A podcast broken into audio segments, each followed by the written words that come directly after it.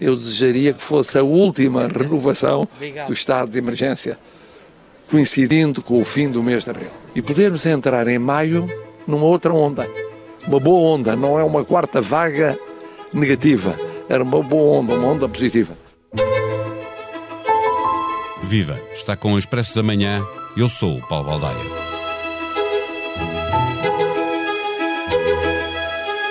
O país tem evoluído muito positivamente com o desconfinamento e, olhando para esta visão macro de todo o território continental, estão criadas as condições para fazer a vontade ao Presidente da República e pôr fim ao estado de emergência.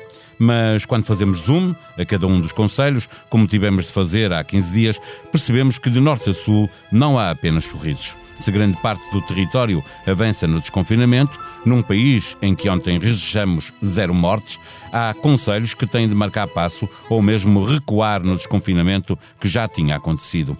Podemos libertar-nos do estado de emergência ou não? Neste episódio, para tentar responder a esta pergunta, fazemos uma conversa cruzada com um deputado constitucionalista, presidente da Comissão Parlamentar de Assuntos Constitucionais, Pedro Bacelar Vasconcelos, e um jornalista, diretor adjunto do Expresso, David Diniz. O Expresso da Manhã tem o patrocínio do BPI.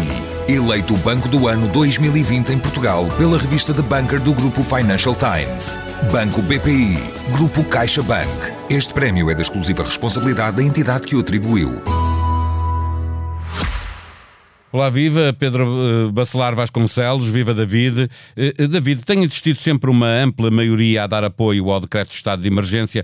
A verdade é que também tem vindo a subir de tom as objeções a este estado de emergência que de excepcional passou a normal. Já lá vão dois dias da liberdade em estado de emergência. Há algum constrangimento entre os deputados a este propósito ou assumem que é uma inevitabilidade? Que tem sido? Eu acho que largamente tem sido considerada uma inevitabilidade, sobretudo depois do último uh, confinamento. Os dados eram tão explosivos que se tornou bastante evidente, mesmo para quem é mais cético de, deste tipo de mecanismo. Um, eu, eu, se quisesse ser simples na resposta, uh, eu diria que toda a gente tem pressa em sair do estado de emergência, isso é, é, é por demais evidente, toda a gente, desde nós os três estamos aqui à conversa, uh, qualquer comum dos cidadãos, até as mais altas instâncias do Estado, mas, mas Gostava de notar também que houve uma curiosa inversão de papéis. Um, uh, eh, até há não muito tempo o, o governo mostrava-se mais uh, com, uh, com mais esperança, se tu quiseres, para não dizer com mais vontade, em, em saltar esta etapa o mais rapidamente possível. Falou-se até de, de, tentativa de criação de uma lei paralela para que o governo tivesse alguns poderes um, que Não, exigi, não exigissem o presidente, mas de repente aquilo que temos visto nas últimas semanas é o presidente um, uh, a, forçar esse, essa, essa nova etapa e o governo com mais prudência, uh, pelo que se percebe com, ele, com, com problemas, com dúvidas jurídicas, ou seja, até que ponto é que num desconfinamento que será mais ou menos generalizado, mas ainda assim com bastantes exceções, um, uh, eh, até que ponto é que o governo tem capacidade jurídica para se defender? Já é isso que vamos saber. Eh, neste ponto. Eh, Senhor Deputado, é pacífica a ideia de que nesta fase de desconfinamento, a que estava a referir o David, em que ainda é preciso impor restrições em vários conselhos, mesmo assim já não é necessária a imposição de um estado de emergência? Há segurança jurídica para avançar sem este estado de emergência? Eu queria uh, chamar a atenção para a circunstância de que há cerca de um ano, em março, eh, de 2020, eh, eh, a questão da necessidade de recurso ao estado de emergência se ter colocado e de ter suscitado entre os deputados, designadamente no interior do meu grupo parlamentar, alguma hesitação quanto à indispensabilidade do, do estado de emergência.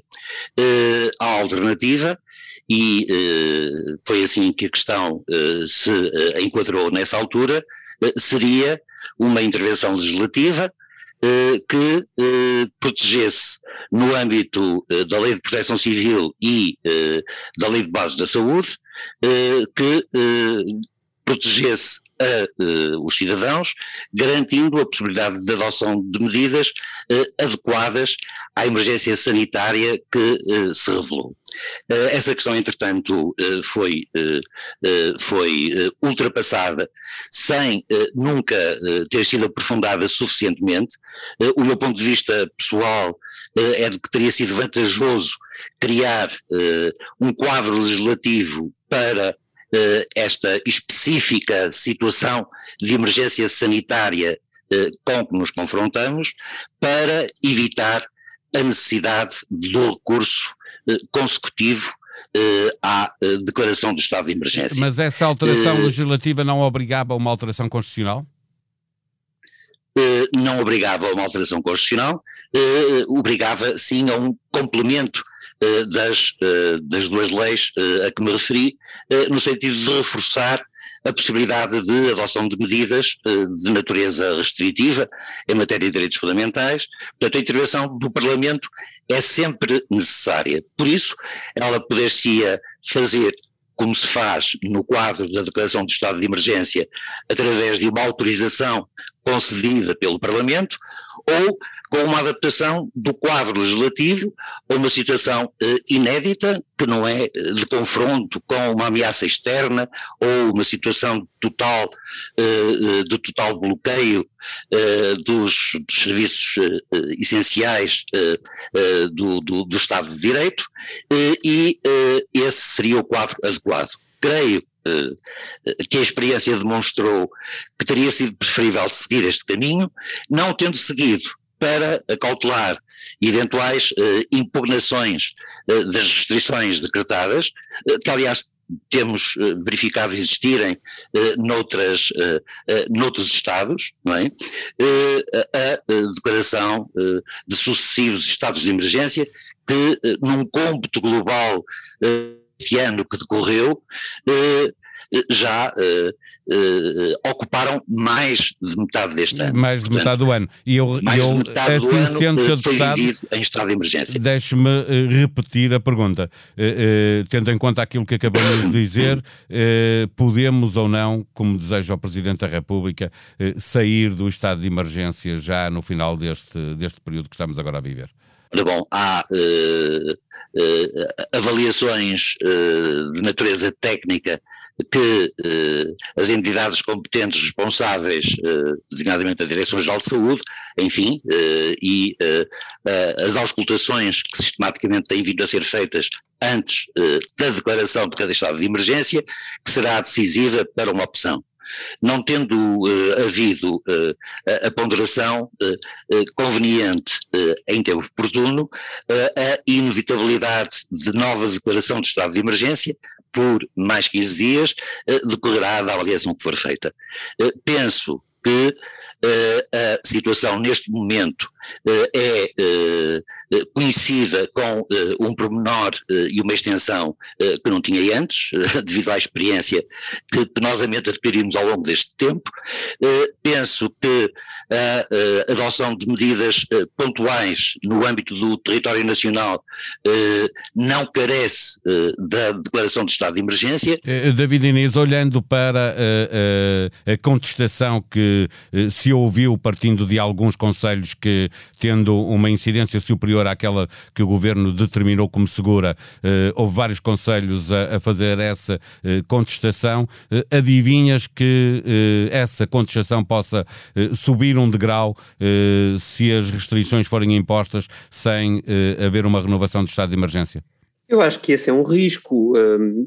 Eu ouvi o professor, o professor Bacelar Vasconcelos a dizer-nos que, do ponto de vista de intervenção local, não, talvez não seja necessário o estado de emergência. Agora, eu ouvi também o Primeiro-Ministro a mostrar muita prudência antes deste, há 15 dias, portanto, há menos disso, há 10 dias, quando decretou o novo passo de desconfinamento, avisando que sabia bem dos riscos jurídicos que, que existiam nisto e que seria preciso ter muita cautela. Eu queria lembrar que ainda não foi decidido pelo Governo também uma medida que é nacional e que tem sido nacional de, de, de, há quase seis meses para cá, que é a limitação dos fins de semana. eu admito que essa limitação esteja prevista a cair neste momento, mas lá está, não tendo ainda uma certeza, eu, por exemplo, sobre essa medida tenho dúvidas que, um, que fora do estado de emergência seja possível manter uma restrição à liberdade desse género. De resto, uma medida que foi muito contestada em dezembro passado, novembro passado, por, uh, por alguns partidos. Uh, uh, acresce que eu, que eu acho que existe uma, uma questão política para além da jurídica.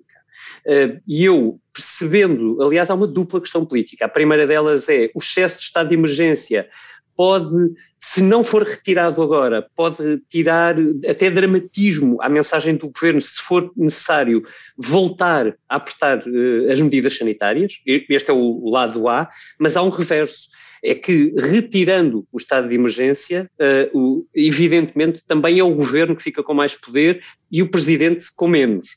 Uh, aliás, para não dizer, o parlamento também com menos. Portanto, aqui também há uma avaliação que eu acho que deve partir do próprio presidente, de até que ponto é que sente que a situação já é segura o suficiente para entregar a condução mais ao governo, eh, ou seja, com menos supervisão dele próprio, porque sabemos que, entre tudo, o estado de emergência reforçou bastante o, a importância política do Presidente da República neste momento. David, mais poder significa também mais responsabilidade e, portanto, isso o governo também tem que medir muito bem, porque depois fica com a culpa toda Tudo sozinho. Uh, uh, Sr. Deputado Pedro Bacelar de Vasconcelos, uh, o ano passado, quando se fizeram confinamentos mais localizados em, e isso já existiu, não, é, não, não está a existir agora pela primeira vez, levantou-se esse problema exatamente que o David estava a referir, eh, eh, do, do o impedimento de circular entre conselhos nas zonas onde uh, havia, designadamente no, no, no, norte do país, Felgueiras, Penafiel, já não me lembro exatamente quais eram os conselhos. Sim, e levantou-se, e no Sousa, exatamente, conselhos do Val de Sousa, levantou-se essa questão de ser constitucional ou não, poder fazer esse confinamento obrigatório, proibição de circular com um estado de calamidade ou um estado de contingência que estava em vigor na altura? Pode Sim, acontecer agora? Uh, Falou-se e pode continuar a falar-se, isto é, a questão subsiste na medida em que o que temos é uma lei de base da proteção civil e uma lei de base da saúde que não contemplam especificamente este tipo de situação e o tipo de medidas que ela poderá autorizar. Uh, será possível, no quadro de um vazio legal, uh, admitir uma interpretação, digamos assim, perdoem o jargão, constitucionalista, uma interpretação extensiva do, do quadro legal e, e adotá-las, não é? Isso é um risco, mas os problemas que se colocavam antes continuam perfeitamente válidos na medida em que o que continuamos a ter é ou o, o, decreto presidencial que, que estabelece o, o, estado de emergência ou não o termos. Eu queria dizer que estou completamente de acordo quanto uh, à, à, solução que foi encontrada. efetivamente, a declaração do estado de emergência uh, dá uh, o conforto ao governo da implicação do Presidente da República na, na adoção das medidas naturalmente desagradáveis, impopulares, que têm que ser adotadas, mas, simultaneamente, confere-lhe uma posição de intervenção uh, e um protagonismo que de outra forma não teria, não é? Uh, e penso que uh, este, este aceitar sistemáticas renovações do estado de emergência terá muito a ver com um entendimento ou uma ponte entre o poder executivo e o poder presidencial que que foi considerado benéfico para, para ambos. Neste momento, de facto, os riscos são os mesmos e, portanto, a, possibilidade de uh, criar uma expectativa de progressivo desconfinamento, uh, alguns focos uh, poderem continuar vinculados a restrições bastante mais duras do, que, do que outros, possa criar insatisfação que naturalmente o governo prefere não ter de, de enfrentar.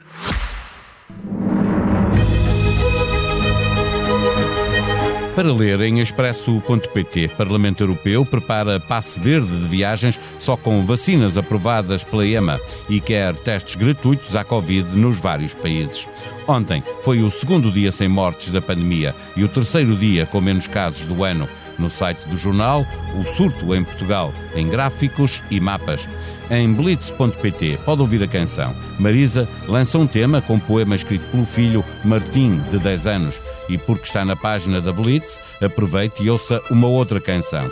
Agir lançou canção sobre justiça em Portugal, chama-se Prescrever e diz isto: há quem não divida o bolo que é do amigo ou da mãe.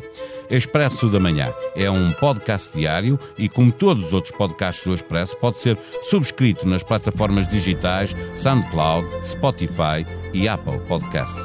A sonoplastia deste episódio foi de João Luís Amorim. Tenham um bom dia, nós voltamos amanhã.